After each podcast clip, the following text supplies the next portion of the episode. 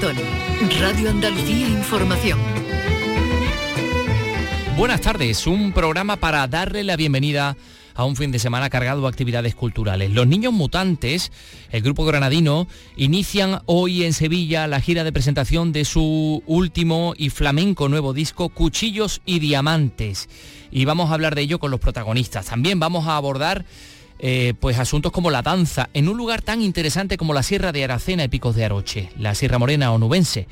Nos referimos a la segunda edición de las residencias artísticas Bailando en Plata, que va a recorrer algunos pueblos del lado mm, onubense de la sierra, pero también del lado mm, pacense, de la limítrofe provincia de Badajoz. Vamos a recuperar también algunos sonidos que hemos compartido en este programa. Les vamos a invitar a ese paseo por la Alhambra que no se ve. Nos referimos a la visita que realizaban los alumnos del Máster de Arquitectura y Patrimonio Histórico de la Universidad de Sevilla, a la que nos sumábamos para conocer esos recovecos que están fuera de la visita cultural. Entre ellos, la torre más alta del conjunto arquitectónico de la Alhambra, del todo el recinto, que no es ni la Torre de Comares ni la Torre de la Vela, o la Puerta de las Armas, que era la entrada natural al recinto. Vamos a saludar a Manolo Solo, el actor algecireño que va a recibir el premio Talento Andaluz que entrega esta casa en el marco del Festival de Cine de Málaga, en el próximo festival. Eh, y bueno, muchas más cosas en un programa que realiza Miguel Alba y Rocío Saez y que produce Ray Angosto. Un programa que tiene como motor la actualidad. ¿Y por dónde pasa hoy la actualidad? Vicky Román, Carlos López, ¿qué tal? Muy buenas tardes. Hola, muy buenas, muy buenas, Antonio. Pero bueno, la actualidad hoy pasa lamentablemente por una pérdida, la pérdida de, un cantador como ha sido eh, José Cortés, conocido artísticamente como Pansequito. Nos ha dejado a los 77 años eh, por un tumor cerebral detectado hace tan solo unos meses. Ay, no me importa lo que digan esta gente yo no hago caso a lo que piensen mis amigos. Es que yo la quiero así, ella está dentro de mí. Y me duele no tenerla aquí conmigo. Y sé que dicen que lo mío es de locura. Es que yo he sido para ella una aventura Loco del cante, como se, definía, ha nacido en la línea de la Concepción en el ámbito de una familia de tradición flamenca. Pasó su niñez en Sevilla, después en el puerto de Santa María, que le daría ese apellido artístico de sus inicios y de donde sería además nombrado hijo adoptivo en 2001. Considerado todo un renovador del flamenco, desde ese premio a la creatividad en el concurso nacional de Córdoba en el 74, contaba, entre otros galardones, con el Premio Nacional de Cante de la Cátedra de Flamencología que le concedieron en el 2005. Una, una pérdida para, el flamenco, ¿verdad, Carlos? Pues sí, una figura referente del cante, Giraldillo en la Bienal de Sevilla en 2010, por un canto a la libertad, artista personalísimo, que Manolo Curao recuerda así. Eh, ha muerto cuando cumplía los 60 años de carrera. De hecho, hace unos días se anunció que el potaje gitano de Utrera este año se le dedicaba a él y a Aurora Vargas, su mujer, entre otras razones por los 60 años de, vida artística. Empezó en, en 1963 en Málaga, en los tablaos de Málaga. Y de ahí pues se fue a Madrid, de la mano de Manolo Caracol, a los canasteros. Él siempre se confesó un artista muy vinculado a la escuela caracolera, hasta que a principios de los 70 grabó una bulería que lo catapultaron más allá de las famas del flamenco, porque llegó a competir en las listas de éxito con todas las músicas. Y fue aquella bulería de yo no sé lo que es la pena, vivo en continua alegría, tengo una novia morena que se llama Andalucía. Eso sonaba en discotecas, sonaba en todos los programas de radio y después eh, completaba con esa otra letra de corre ve y dile al maestro que te ha enseñado a querer que te devuelva el dinero porque no te enseñado bien. No sé los cientos de miles de discos que se vendieron de esta pulería, lo que sí es verdad que han sido cientos los festivales flamencos que desde entonces acogieron a Pansequito como una de las figuras indiscutibles de los últimos 60 años del cante. 60 años del cante que vienen jalonados, entre otras cosas, por la especial Bienal de Sevilla que le entregó el Giraldillo en el año 2010, el compás del Cante, que también lo conquistó, el trofeo de la Peña El Taranto, y uno muy importante que no es menos en la carrera singular de Pansequito. Se presentó al concurso nacional de arte flamenco de Córdoba del año 74, ya venía con la fama como vitola, y cuando cantó no sabían qué premio darle porque no correspondía a ninguno de los epígrafes que tenía el concurso.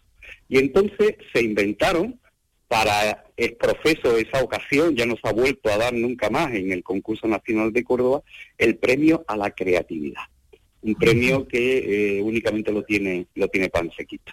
Su discografía también es una discografía amplia, es un hombre que ha dejado un sello muy especial cantando sobre todo los cantes de su tierra, de Cádiz, los cantes por soleá, los cantes mineros y además eh, una personalidad flamenca muy respetada. Era un hombre que acudía a las citas con un prestigio que se había ganado a base de ser un gran, un gran profesional.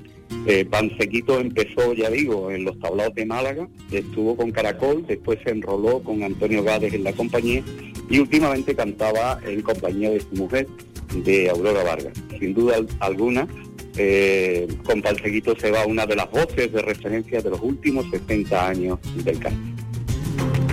Ay, no me importa lo que digan esta gente. Yo no hago caso a lo que piensen mis amigos. Es que yo la quiero así, ella está dentro de mí y me duele no tenerla aquí conmigo. Y sé que dicen que lo mío es de locura. Es que yo he sido para ella una aventura. Cuántas veces yo sentí en voz baja hablar de mí, está loco. Este ya no tiene cura. El recuerdo para Pansequito que nos deja en un día en el que se recuerda también a, otro andaluz. Andalucía es cultura. Radio Andalucía Información. Y es que el poeta sevillano Gustavo Adolfo Becker nació un día como hoy, un 17 de febrero, en 1836, y esta misma tarde, dentro de un rato, a las 5, hay organizado un recital poético para celebrar la efemérides en la glorieta del Parque de María Luisa, que lleva su nombre, la glorieta de Becker, donde sigue a esta hora a Charo Jiménez. Hola, buenas. Saludos de nuevo, aquí seguimos en el Parque de María Luisa, mirando y contemplando en este momento la glorieta de Becker, viendo las musas, eh, Cupido y el amor herido. Y delante de todo ello Gustavo Adolfo Becker que hace 187 años que nació un 17 de febrero. Con nosotros, Pilar Alcalá, que es la portavoz de Con los Becker en Sevilla y que esta tarde a distintas asociaciones han organizado un recital poético a partir de las 5 pero nosotros ya estamos aquí. Pilar, muy buenas tardes. Hola, buenas tardes. Qué monumento más hermosísimo, ¿no? Fue promovido por los hermanos Álvarez Quintero, fue realizado por Collao Valera, un escultor de la localidad sevillana de Marchena, que quizás es el más bonito, uno de los más bonitos de la ciudad y el más bonito que se le ha hecho a Becker, ¿no? Sin duda el más bonito que se le ha hecho a Becker en España y estoy convencida de que el más bonito que se le hará nunca. Ningún monumento podrá superar a este. ¿Con qué rima podemos obsequiar a nuestros oyentes? Pues eh, siendo egoísta con la rima 20, que con esa rima me enamoré yo de Becker cuando tenía 14 años. Eh, ¿Sabe si alguna vez tus labios rojos quema invisible atmósfera abrasada, que el alma que hablar puede con los ojos, también puede besar con la mirada. Muchísimas gracias, Pilar Alcalá. Aquí tenemos a una chica joven que, viene. ¿Qué tal? Buenas tardes. ¿Vienes mucho por aquí? A fotografiar, a escribir, a leer. Me parece un, sitio muy tranquilo y muy romántico de Sevilla y al final no mucha gente viene y yo creo que se debería de impulsar un poco más a que la gente visite más, que venga a leer. Muchas gracias. Esperamos que sea un éxito ese recital poético a las 5 de la tarde. Pueden venir ustedes con sus rimas y leyendas de Becker para leer en este monumento en el Parque de María Luisa.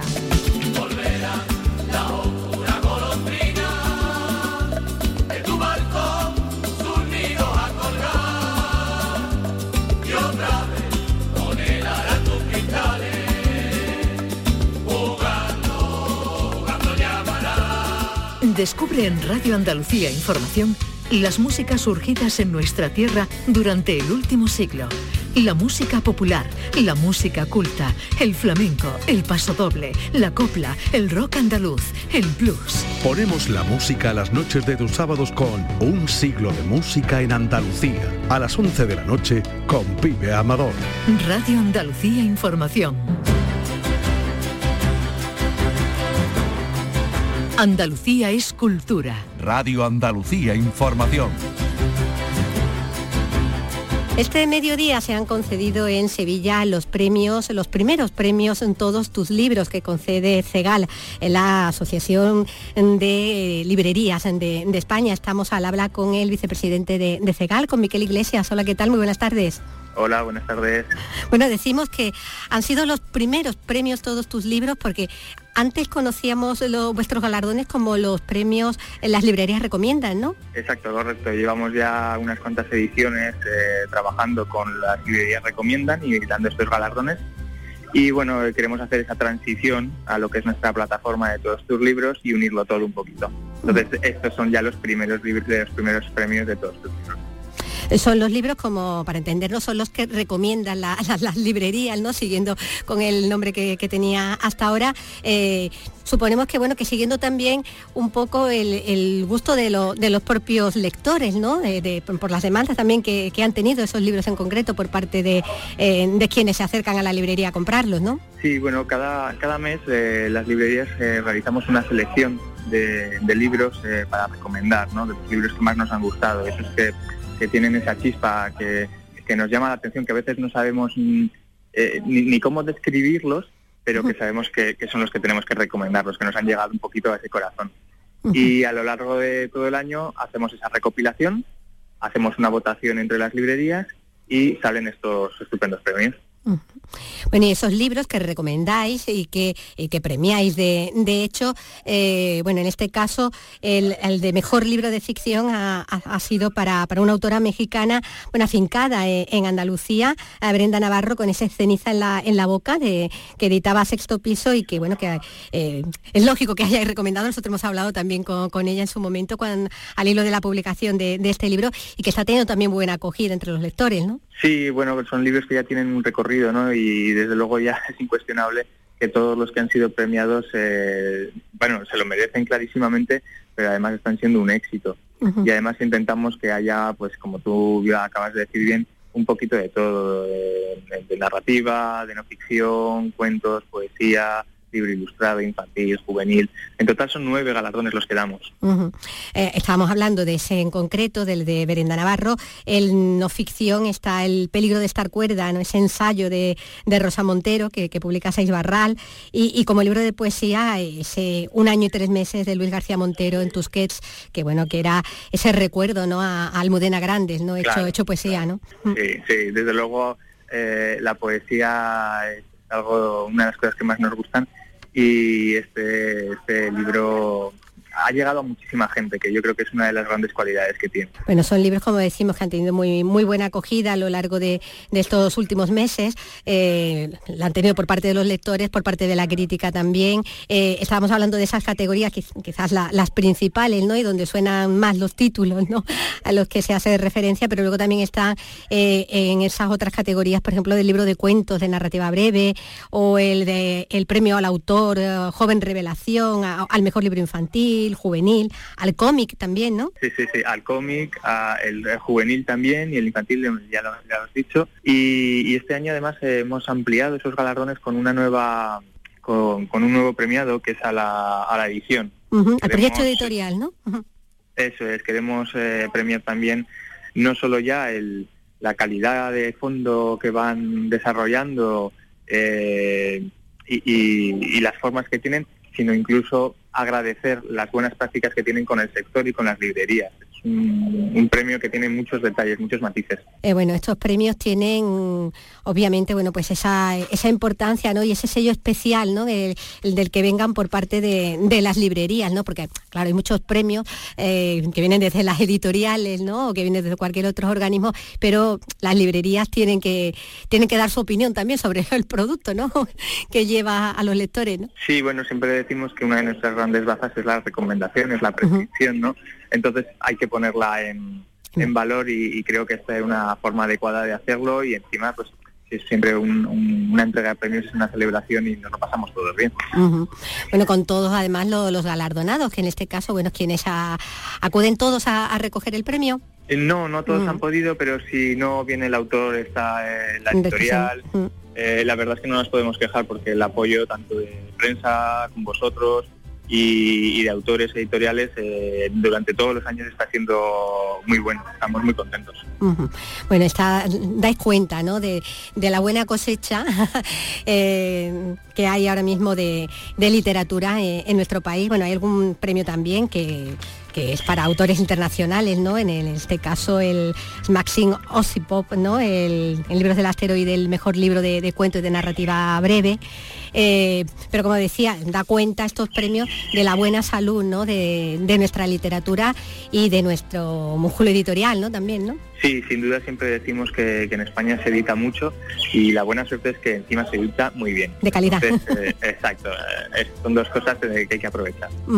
Bueno, pues cuenta de buena cuenta de ello eh, es la que la que dan desde Cegal, ¿no? Con estos con estos premios también como los que se han concedido hoy, que se han recogido en Sevilla en el espacio Santa Clara. Pues muchísimas gracias, Miquel Miquel Iglesias, vicepresidente de Cegal, y ya bueno, hasta los premios del año que viene. Muy bien, muchísimas gracias a ti.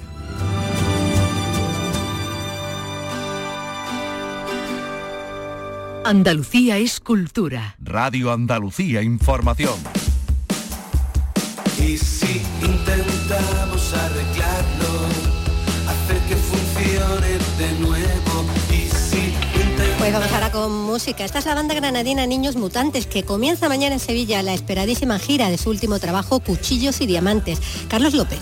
Hace tres años abrimos las ventanas y cerramos las puertas y los conciertos y la vida como la conocíamos hasta entonces. Y entonces ya hablamos con Nani Castañeda sobre el último disco publicado justo cuando sonó el final del partido de aquel lejano Ventanas.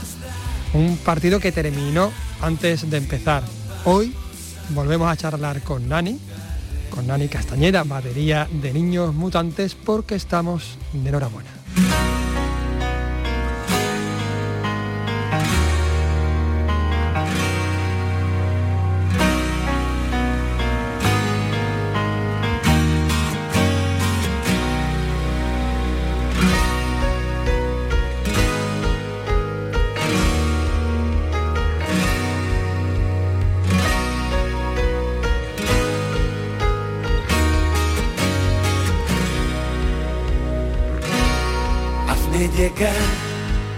Señal, hasta solo con un gesto.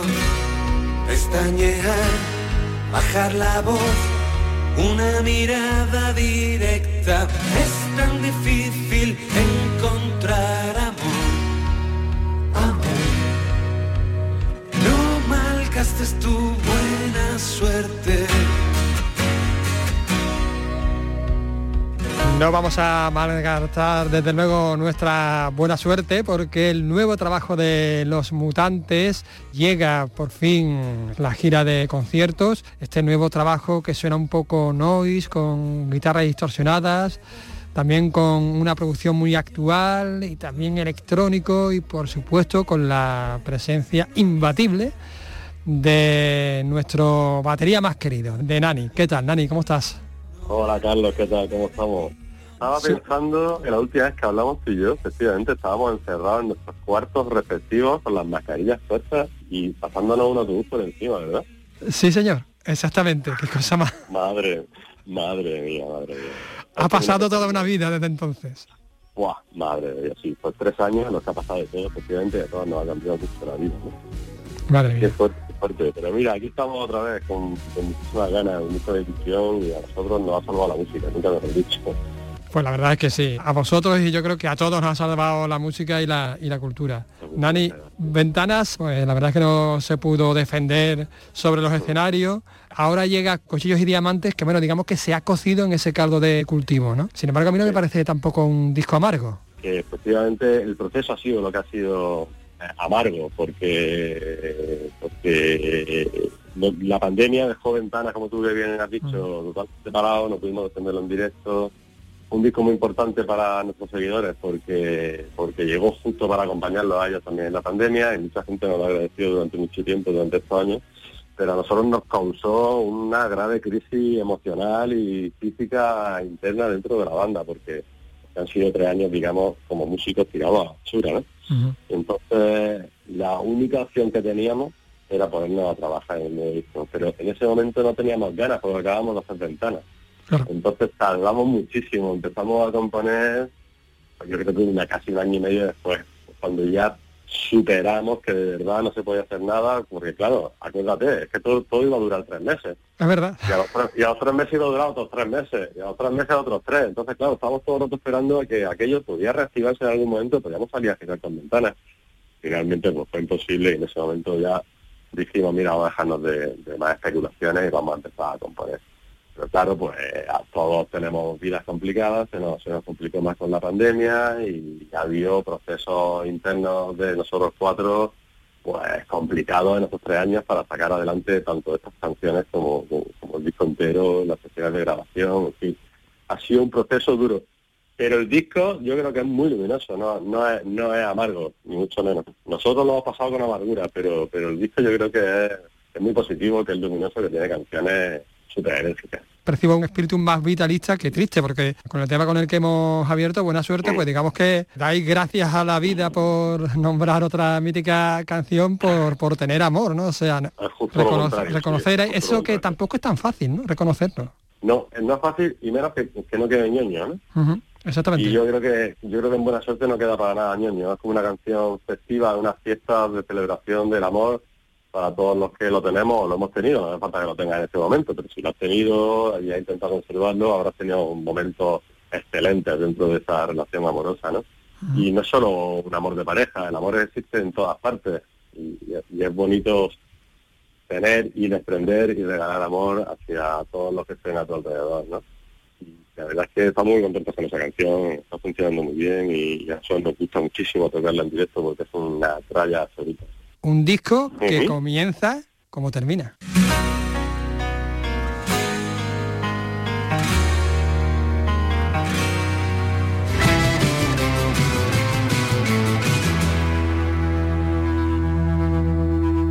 de amor a Madre Selvas, nueve, canciones y de todo. Muy bien pillado, ¿eh? Muy bien pillado. Te cuenta, te cuenta. Porque apenas, apenas, lo hemos explicado esto, ¿eh? Era un detalle para nosotros que nos hacía mucha ilusión y, cuando estábamos haciendo Madre Selva, de repente se nos coló el riff de, buena suerte en los ensayos y dijimos, hostia, este cuadra perfecto. Y al principio la idea era que las dos canciones fueran seguidas, que acabara buena suerte y empezara eh, al revés, hacer Madre Selva y que después, eh, con el de Madre Selva, empezara buena suerte. Pero bueno, al final nos pareció que era súper chulo todo lo contrario, que una abriera y la otra cerrara, porque se cierra el círculo entero del disco, ¿no? Y además esos riffs de, guitarra también, digamos que un poco volvéis a los orígenes, ¿no? Sí, sí, sí, sí, sí. Estoy como guitarrero, ¿eh? Sí, sí, sí, sí. El, que, crea que no se equivoca. Hay canciones como 16, como No tengo remedio, Lo que va a pasar, Buena suerte, Madre Selva, son canciones muy, muy guitarreras. Estamos estamos joviales, estamos joviales, estamos volviendo al año 97-98. Es que claro, eso es, lo que trae, eso es lo que trae la madurez. La madurez trae a abrazar la vida, volver a los 16.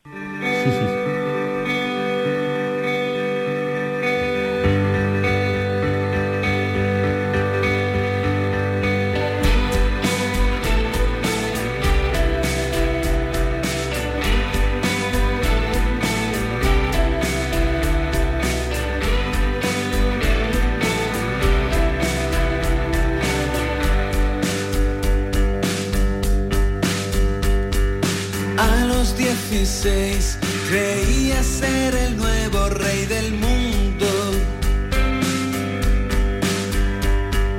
A los 16 sentías que tu tiempo era eterno. No importa dónde estés, siempre volverás a los 16.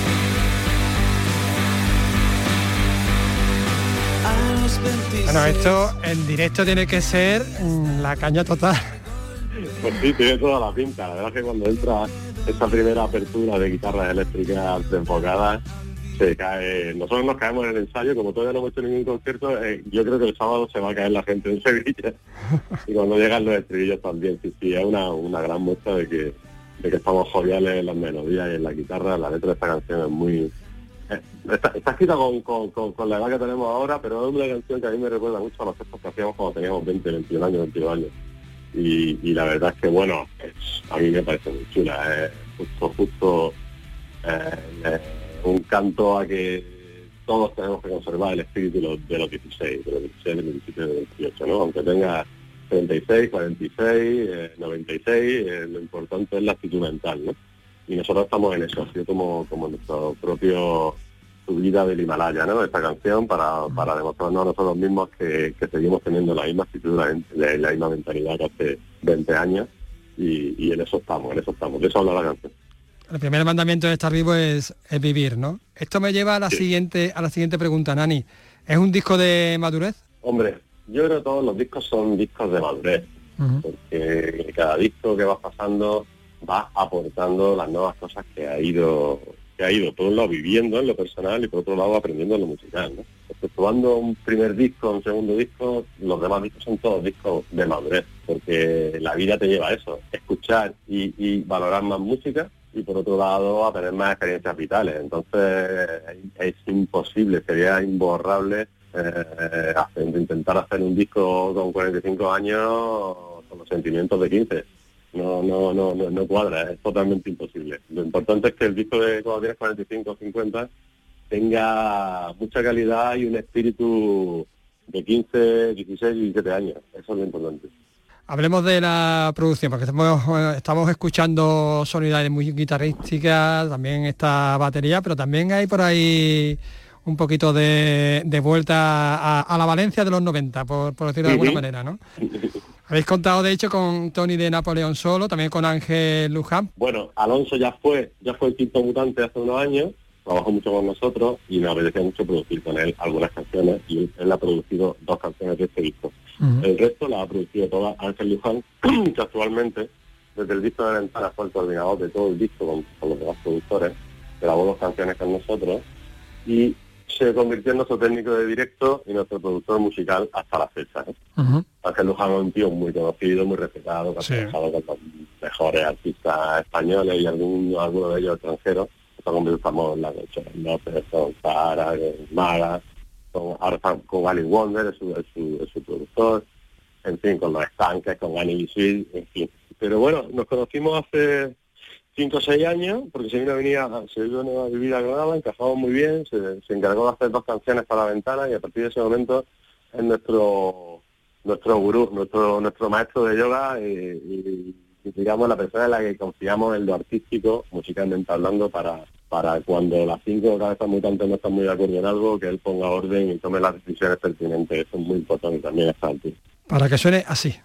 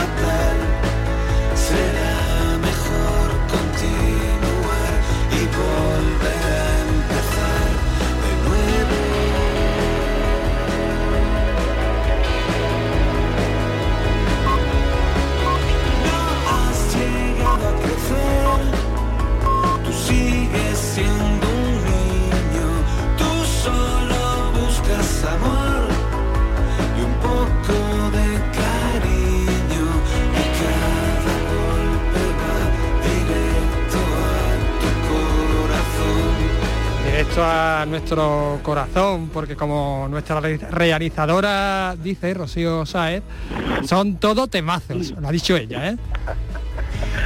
Esta canción, es que está mal que lo diga, pero me, gusta mucho. Y efectivamente es otro de esos ejemplos de que el disco es ultra luminoso, ¿no? Esta canción es todo alegría, un mensaje, un mensaje absolutamente positivo.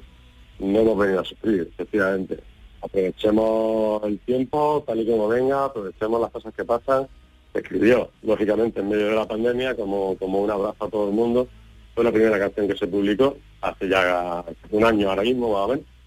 Y la verdad es que fue también muy, muy bien recibida, una canción muy bonita, porque parece que no pasa nada, pero pasa de todo ahí detrás, ¿sabes? O sea, es como la, base rítmica es totalmente lineal durante tres minutos y medio, pero hay una mansalva de arreglos orquestales por detrás, de, guitarras, sintetizadores, una canción un poco en el rollo de War on Drugs y, que es como muy envolvente, a, mí la verdad que me gusta mucho, me gusta mucho todo y en directo también queda muy bien.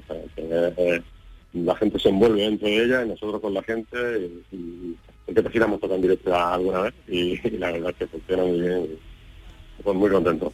Bueno, pues vamos a hablar ya del, directo. Eh, primero Sevilla, primera parada Sala, Sala X. Pero ah, después vais por, media España eh, y después regresáis, creo, el 10 de marzo Córdoba, ¿no? 11 Granada, 15 de abril Almería. de abril Almería, sí, entre media hacemos Navarra, Zaragoza, Madrid, Valencia, eh, no sé, Huesca, sí.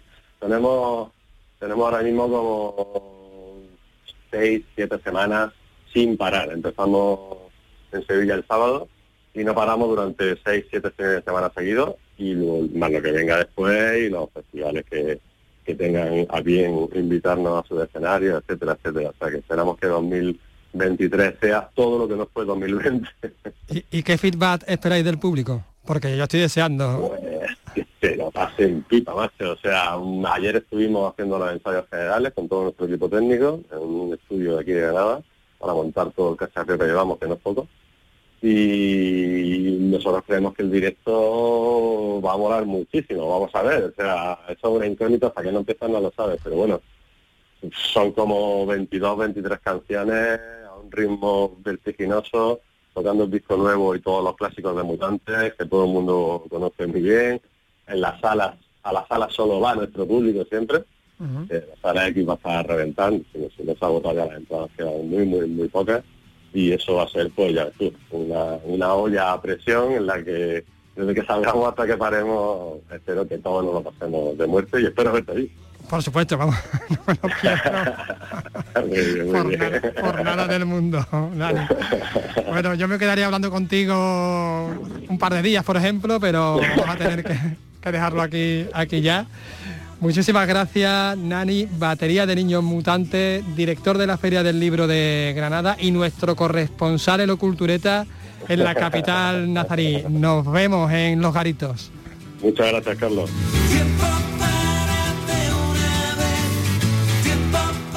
Pues con la música, con su música, la de Niños Mutantes, vamos a comentaros que en Córdoba se acaba de presentar el catálogo de la exposición Futuros Abundantes, que está abierta desde abril en el Centro de Creación Contemporánea de Córdoba, en el C3A.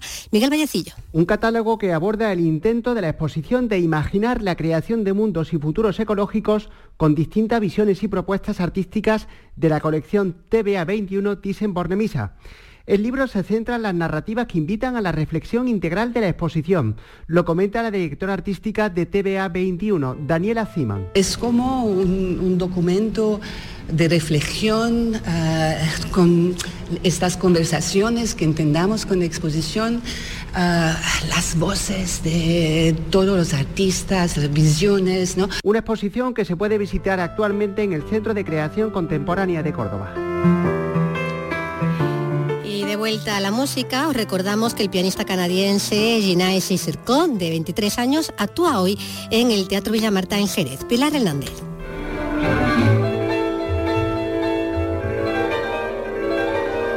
El concertista obtuvo el primer premio del vigésimo concurso internacional de piano de Santander Paloma Osí, celebrado el pasado mes de agosto.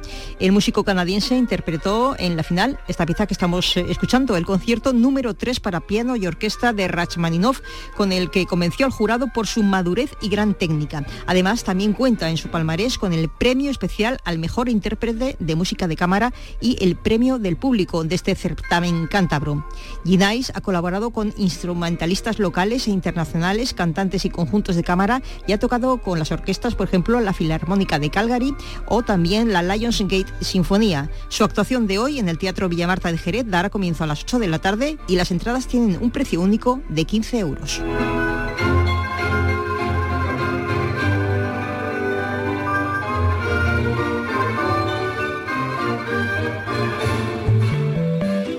En RAI, Andalucía es cultura. Nos subimos a lo más alto de la Alhambra en la visita que realizábamos junto al Máster de Arquitectura y Patrimonio Histórico de la Universidad de Sevilla. Una visita especializada eh, por algunos de esos recovecos que, que, prácticamente nadie conoce. Bueno, muy pocas personas, evidentemente, las personas que gestionan el monumento.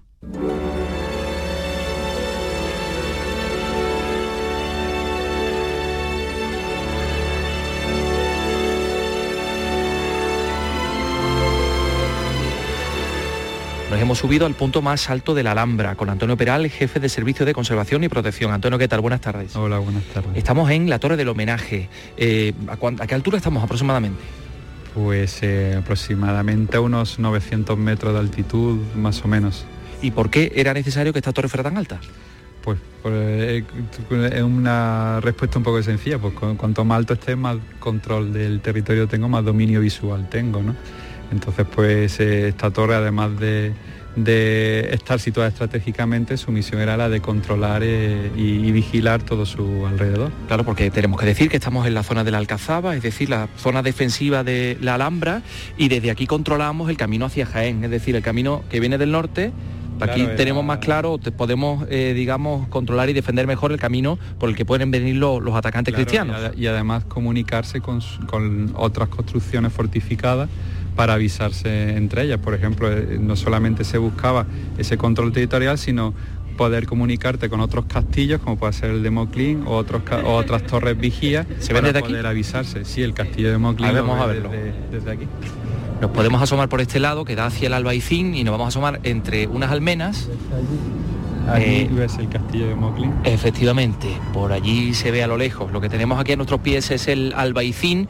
Decía yo que nos dejan ver estas almenas que no tienen nada que ver con la Alhambra. Quiero decir, esto es una construcción posterior, ¿no? Bueno, obviamente en época defensiva originaria tendrían una construcción almena. Ya no sabemos si exactamente con esta misma morfología, pero con el paso del tiempo, al, al perder ya su uso defensivo, pues no tendría esta morfología que luego se recupera en otras épocas más historicistas, como fue el final del XIX, principio del siglo XX, para darle ese aspecto de arquitectura defensiva tradicional. Claro, eh, es muy curioso porque hasta vemos la, la, parte de arriba de las almenas como una especie de prisma, un... Sí, una albardilla que se llama... Trapecio, albardilla. Por, por ladrillo, eh, colocado incluso imitando cierto deterioro. imitando su deterioro. Bien, eh, lo que vemos también, Antonio, es una historia constructiva muy diferente. Aquí se han utilizado muchos materiales. El principal es el tapial, ¿no? Que es la tierra pisada. pisada. Pero luego hay zonas de ladrillo, zonas construidas con piedra. Sí, ¿Esto bueno, por qué? Ese, eh, primero el tapial, también se, el, el, al estar en la colina de la Sabica formada por una roca que se llama conglomerado alhambra. El conglomerado alhambra es un material de bolos eh, eh, cementados con arena que se reutiliza para esa construcción. O sea, hay que pensar que se utilizaban los materiales de la zona, no había que no, no buscarlos lejos, sino que utilizar los propios materiales que había de la zona. La madera de la sierra, el tapial de la propia terreno existente y el yeso también de, yese, de zonas de yeso cercanas, en fin, eh, se utilizaban los materiales locales. Los que teníamos más a mano. Bueno, pues eh, seguiremos esta visita por la Alhambra. Muchas gracias, Antonio. Nada, hasta luego.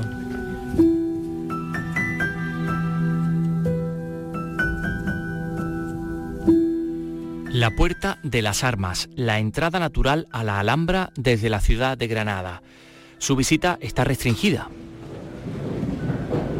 Como veis, eh, eh, la, en la entrada pues presenta unos elementos eh, constructivos eh, con unos, un aporte decorativo incrementado, muy característico del nazarí, que esta bóveda gallonada que luego es pintada. Se ve en otros sitios de la Alhambra donde las bóvedas están pintadas imitando el ladrillo. Igual, y en esa bóveda esquifada igual, o sea, como veis no era el que venía no era una puerta cualquiera, era la puerta principal de acceso a la Alhambra en esa primera etapa, etapa nazarí. Y lo más interesante pues son las bóvedas, esta gallonada y esta esquifada, con, con el, imitando el, eh, ladrillo. Que es original. Sí, sí. Eh, es una eh, tradición de la, o se puede ver en otras partes de la Alhambra, donde en los estucados o en los enfoscados se imita, se imita el ladrillo pintado y como veis también una puerta de acceso en recodo, aquí en este caso hacia la derecha, eh, con unos espacios también para que las guardias o los distintos soldados vigías pues, pudieran sentarse, descansar, en fin, sería una zona con bastante movimiento de personas que de día abierta, vigilada, de noche cerrada, pero como era la entrada principal a la Alhambra, pues tendría un bullicio y sería una zona de tránsito eh, el más importante junto con la puerta de la Rábal en la Cuesta de los Chinos, el más importante del acceso a la Alhambra. ¿Los reyes católicos entraron por aquí? Los reyes católicos entraron por aquí, eh, sí. Eh, Guatil fue el que salió por la puerta de los, de los siete suelos y que era otra de las puertas que tenía la Alhambra ya en un periodo más tardío en la, muralla sur, pero sí se piensa que entraron por aquí hasta lo que era la zona del Mesuar. Eh, bueno, eh, antes entraron eh, la avanzadilla, ¿no? el propio día 2, pero durante esos días pues ya entraron, claro. Entrarían por la puerta principal a todos de la arma. Que es esta, donde nos encontramos ahora mismo, con una vista además impresionante de la ciudad de Granada, con una barandilla y grandes bloques de, piedra que limitan este acceso a esta puerta principal de la Alhambra. Y como veis también tienen restos de azulejería, de, de, la cuerda, de, la alicatada cuerda, restos de... O sea, era una puerta obviamente ennoblecida y que, pretendía apoyar al visitante, eh, apabullarlo, ¿no? O, amedrentarlo, ¿no? Demostrar el poder que, que aquí arriba había de la ciudad palatina.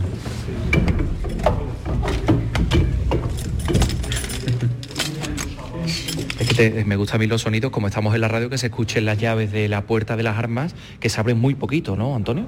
Sí, bueno, es, es un sitio que no está en el itinerario de visita pública, pero bueno, sí hay para proyectos de investigación, para eh, grupos reducidos, para programas educativos, si, si es un espacio visitable. Incluso el Patronato de la Alhambra en un futuro se podría plantear hacer la visita a la Alhambra de una forma más natural, es decir, entrar por donde entraba la gente. Sí, es un proyecto que ya el propio plan director del patronato contempla, el poder acceder a, a la Alhambra por sus entradas naturales.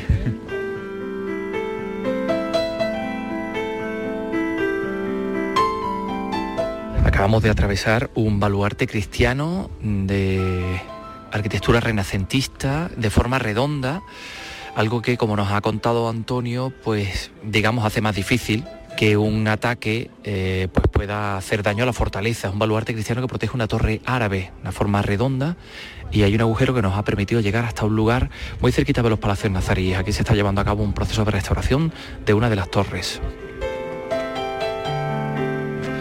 Antonio, estamos en la Torre de las Gallinas, es una de las intervenciones, la más importante que se está desarrollando en estos momentos.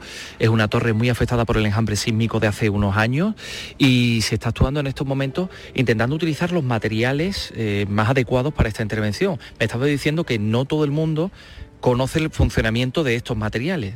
Bueno, eh, obviamente la, intervención en restauración precisa no solamente de, de los materiales tradicionales compatibles con, la edificación existente, sino también por una buena mano de obra, ¿no? que, es más complejo hoy en día hacer intervenciones puntuales, no tan cotidianas, encontrar una mano de obra especializada.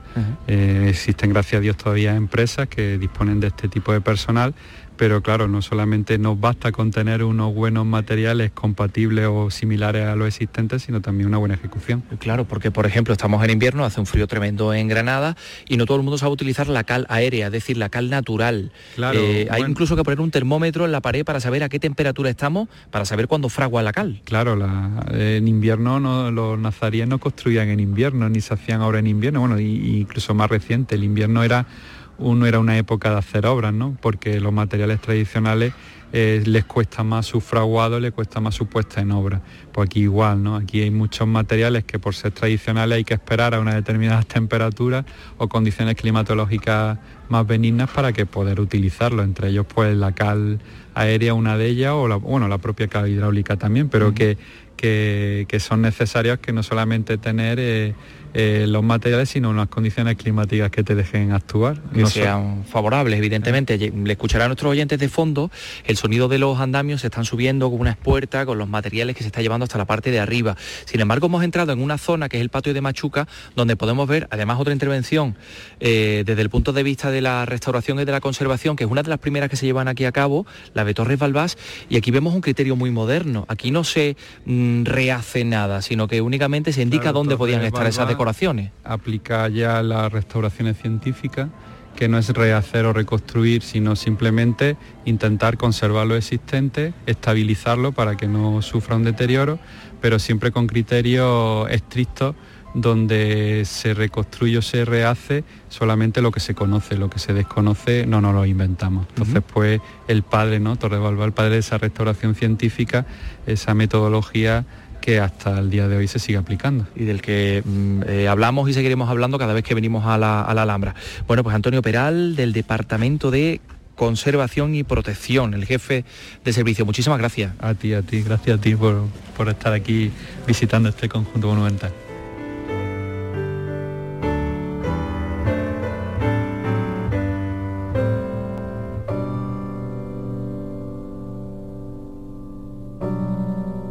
Andalucía es cultura, con Antonio Catoni.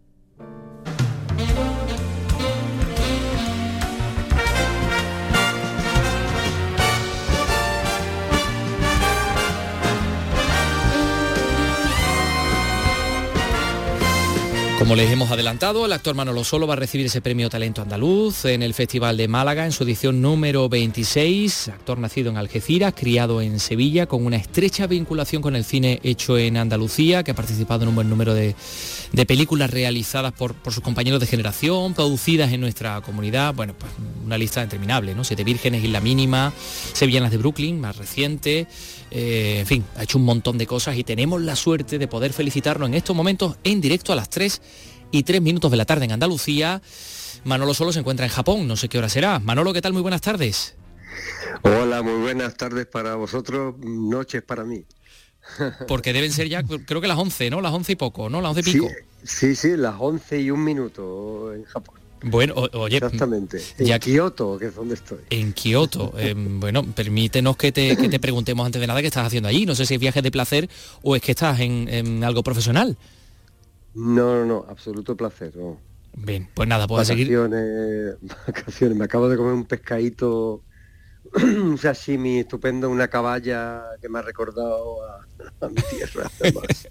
Bueno, pues nos alegramos. Un lugar fantástico para recibir una buena noticia como, como es esta de recibir el, el premio Talento Andaluz, que pues, no sé cómo, lo- cómo te lo has recibido.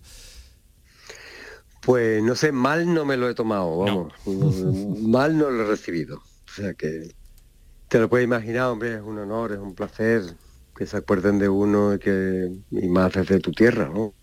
Que te den un reconocimiento es un es un honor. Que no tengo más palabras, no es que es lo que es, es así.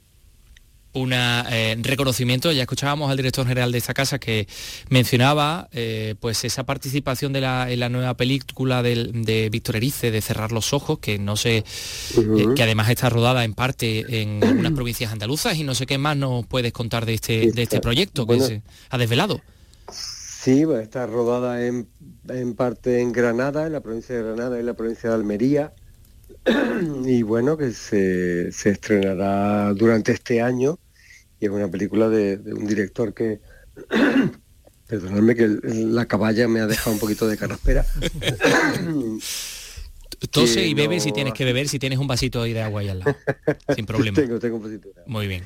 Sí, que, que bueno, Víctor Erice no, no hacía una película de hace La friolera de 30 años, que es un director mítico de la cinematografía española y bueno, he tenido la suerte de, participar en, en su regreso al cine.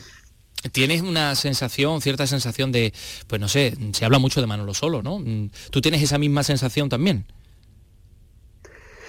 Mm, no te sé decir, yo mm, no sé, bueno, pues, se habla, yo qué sé, mis amigos, los que tengo en el entorno cercano, hablan de mí lo justo. y eh, no sé, igual el hecho de haber protagonizado esta película de, de Erice y tal, que está cerca de, de estrenarse, pues sí que, que un poquito de, de mm, o sea que es que te da un poquito de joder no, es, es- es que Sí, me, me he tomado un par de cervezas por aquí un par de saques no te salen la- la- las palabras, ¿no? Que No me su- las supongo palabras. que a- intento adivinar que- un poco tu pensamiento, que te da un poco más de relevancia o que o de notoriedad, ¿no? Sí, de visibilidad, Exacto. vamos, de visibilidad. Pero bueno, llevo toda la vida trabajando y, y tampoco, bueno, noto mucho que, que- que ahora de repente mm, haya un poquito más de visibilidad. Bueno, quizá un poco sí, pero bueno, tampoco... Bueno, pues te lo, te lo confirmamos nosotros, eh, que sí, efectivamente se habla mucho y muy bien de Manolo Solo. ¿Sabes a quién le haría una enorme eh, ilusión conocer que vas a recibir este premio Talento Andaluz? A Hugo de Verón, al Peti. ¿eh?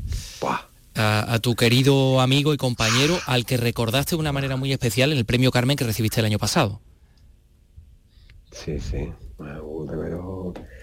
Alberto Petengui, mm, vamos, yo le, quería mucho. mm, Una persona que durante una época de mi vida fue muy cercana a mí y que yo lo, lo quería y lo admiraba mucho y bueno, me dio muchísimo dolor, muchísima pena que, que nos dejara, sí. Nuestro eh, querido compañero Hugo de Veró, con un talentazo increíble y con una manera de sacarle punta a todo que, que a, a veces, mm, eh, como creo que tú... Tenía un acordaste, sarcasmo un natural, tremendo. vamos, tremendo. Merecía más la pena hacerse amigo suyo, ser amigo suyo que ser Enemigo, sí, ¿eh? sí, Sí, sí, sí, sí, entiendo lo que dice porque es verdad, porque era de, una- de un- una inteligencia afiladísima, un ingenio afilado que podía eh, volverse hacia ti o contra ti.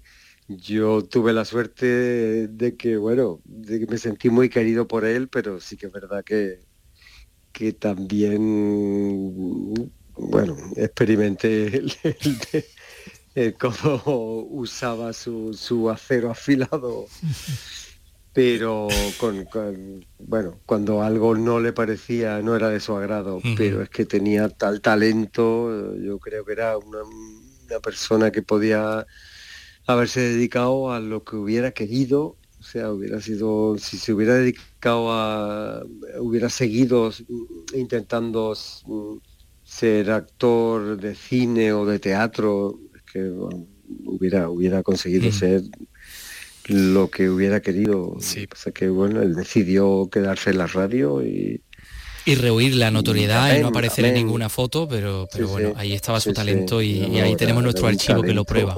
Mm, tremendo. talento increíble. Manolo Solo mm, no es el único que tenía talento, evidentemente, porque el señor Solo también, eh, Hombre, derrocha talento. también lo, lo derrocha. Así que este es un premio más que irá jalonando la carrera pues todavía larga de, de Manolo Solo. Gracias por estar con nosotros, un abrazo enorme, te mandamos a, a Japón y que descanses y que disfrutes de esa, de esa estancia. Gracias a vosotros. Un abrazo.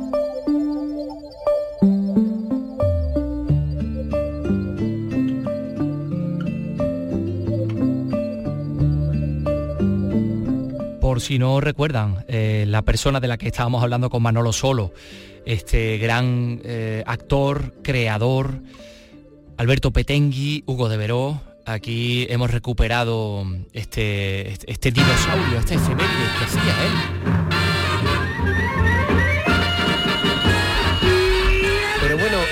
¿Cuál será el techo de la memoria del dinosaurio? Porque es que de vez en cuando vaya pasadas, ¿eh? Dice el dinosaurio que se acuerda que hace 311 años, ¿vosotros que, que es normal esto? 311. 311 Hombre, pues años. había dice. otra había otra mesa antigua ¿De 500 tal y día, pico? tal día como hoy se descubrió un, un hombre de hace 1600 un millón perdón un millón seiscientos mil años en ¿Qué? Kenia Anda que si En querías acordar de eso. Sí, sí. ¿eh? Bueno, hace 311 años, tal día como hoy, la reina María Antonieta murió en la guillotina. Está Rogelio, La seguro. guillotón. ¿Seguro? Rogelio está con ella. Hombre, con francés.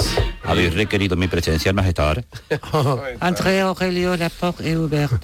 oh, majestad Rogelio, ¿sabéis lo que me pasará dentro de un rato? sí majestad la van a subir un carro tirado por burra a su paso por las calles todo el populacheor y el merdelloneor le arrojarán verduras podridas cuando llegue la arrodillarán como si fuera una cochina una gran cuchilla o guillotina caerá sobre su cuello su cabeza caerá en una canasta y un chorro de sangre salpicará al público que aplaudirá enfurecido ¿Sabéis por qué llevo turbante?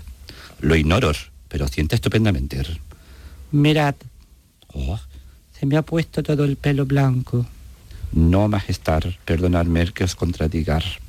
Se os ha caído el pelo con pigmentación y solo os ha quedado el que teníais blancos. En el futuro será conocido como alopecia María Antonieta. Os puedo dar una permanente floja y un plis de colores malva, por ejemplo, en un momentito. No, ¿no queréis? No, Rogelio, quiero dar un toque de egoísmo. Si me permitís, vaya a quedar más patética que heroica. No importa. Patética. Bien, si no requerís mis servicios, Te he llamado para decirte que te puedes quedar en herencia con todas mis pelucas. Ah, Gracias, majestad. Perdón, pero me he tirado una pequeña ventosidad de la alegría que me ha dado. ¿Y tú qué harás, Rogelio, cuando yo muera esta tarde? Yo lo acompañaría a su suerte, majestad, pero al no ser noble, no veo la necesidad de morir guillotinador.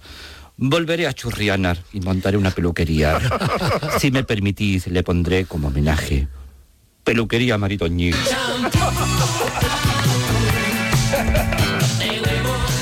Genial, Hugo de Vero. Bueno, pues vamos a ir con la música de John Lennon, eh, que mm, tal día como hoy se acaba el disco Rock and Roll en el año 1975 con joyas como esta versión de Stand By Me. Volvemos el lunes. Adiós, gracias.